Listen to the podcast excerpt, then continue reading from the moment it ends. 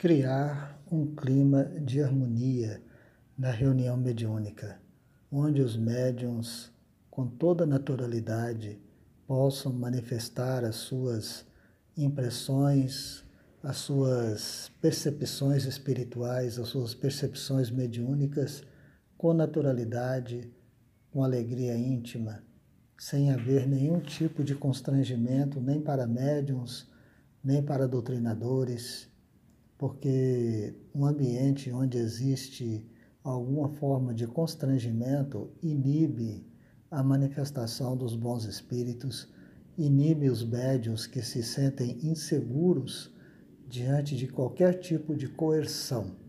Então, toda naturalidade, toda alegria e toda satisfação do trabalho mediúnico. Deve ser esta a nota, a tônica do dirigente da reunião para que possa, sim, alcançar a programação da equipe espiritual, para que possa, sim, atender aquilo que Jesus espera de nós. E a mesa mediúnica deve ser organizada de forma a atender é, a necessidade do trabalho. É, eu tenho o hábito de balancear a mesa mediúnica então, tem dirigente que deixa os médios de trabalho numa ponta e a outra ponta, vamos dizer assim, desguarnecida.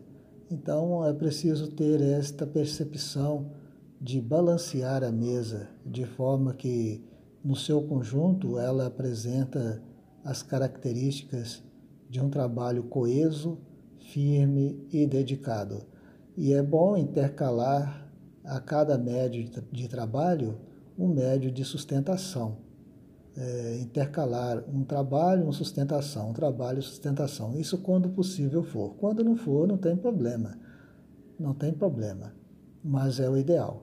Né? E balancear, manter os médiums é, de trabalho bem distribuídos em torno da mesa, para que possa, sim, haver um fluxo energético mais harmonioso de forma que todos tenham a oportunidade de trabalhar e de exercitar o seu serviço. É, no meu caso, eu deixo os doutrinadores é, fora da mesa.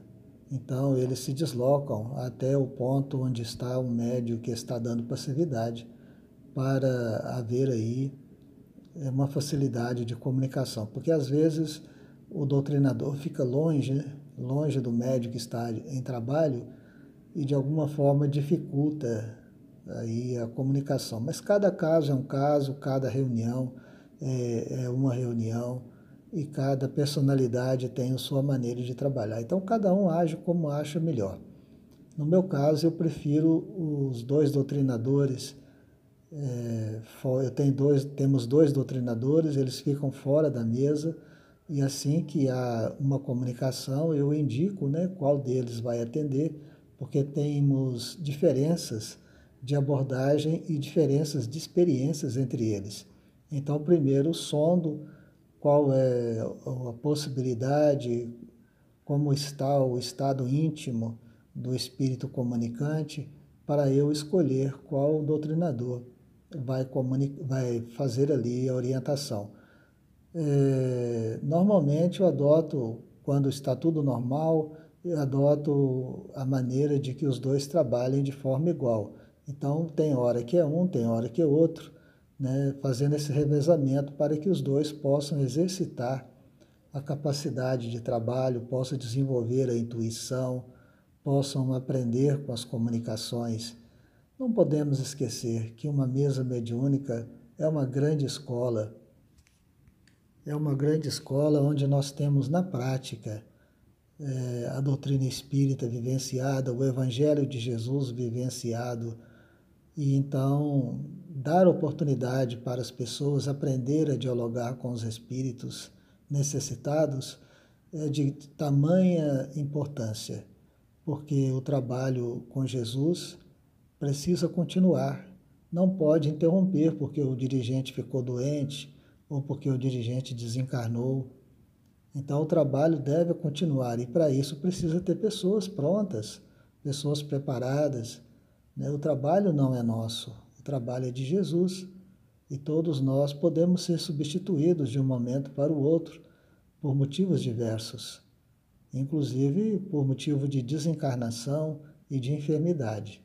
Então é preciso preparar doutrinadores, preparar expositores, médios de trabalho, médios ostensivos, está sempre preparando as pessoas, sendo que a doutrina espírita é uma grande escola, é a escola das almas, é a universidade do espírito onde todos aprendemos.